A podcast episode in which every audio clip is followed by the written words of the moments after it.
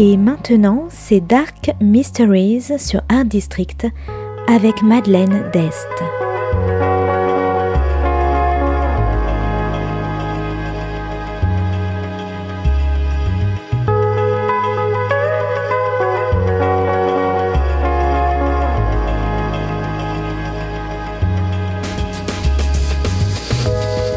Welcome to Dark Mysteries, a book review show devoted to crime, mysteries, thrillers, and the dark side of human nature.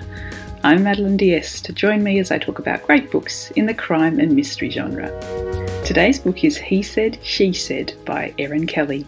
Published by Hodder and Stoughton in 2017, today's book is all about eclipses, fear, and the truth.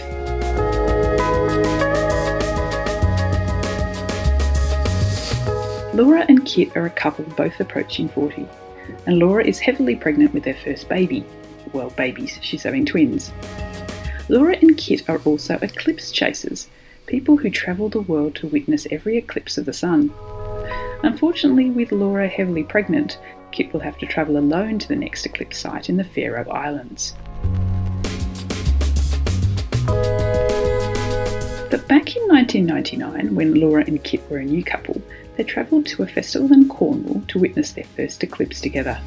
However, after the brief moment of awe, they stumbled across a crime scene in progress a woman being raped. They accost the man, call the police, and protect the victim, a woman named Beth.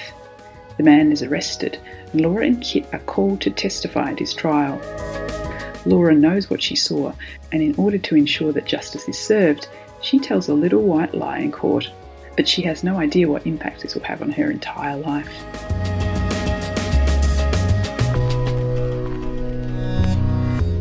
This incident not only ruined Beth's life, the rape also had a profound impact on Laura and Kit, who 15 years later are still living in hiding, having changed their names and identities.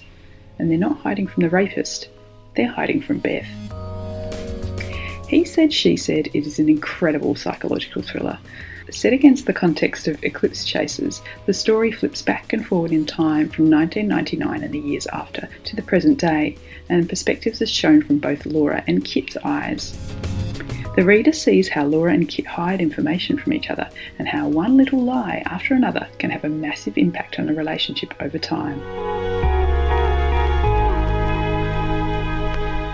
15 years of lies and misdirection build to a breaking point when Beth reappears and they have to relive the experience of the festival in Cornwall all over again. Now, this is one of the best psychological thrillers I've ever read. The plot twists and turns into a situation which I never suspected from the outset. Every character is turned on their head, and it makes you wonder how well you actually know the people closest to you, and reconsider who's mentally ill and who is sane, and how your unconfessed lies can be a burden on the rest of your life. I actually found myself gasping aloud as the truth was revealed, right up until the last pages. I want to say a lot more about this book, but I'm scared to spoil it. I just recommend you take a look for yourself.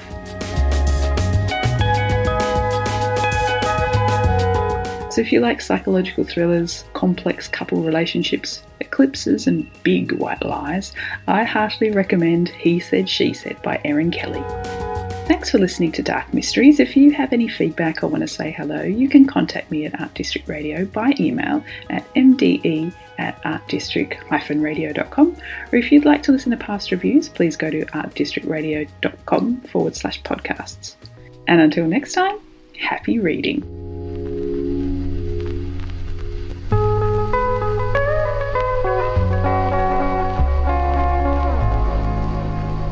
C'était Dark Mysteries sur Art District, la chronique en anglais de Madeleine Dest qui nous vient directement d'Australie.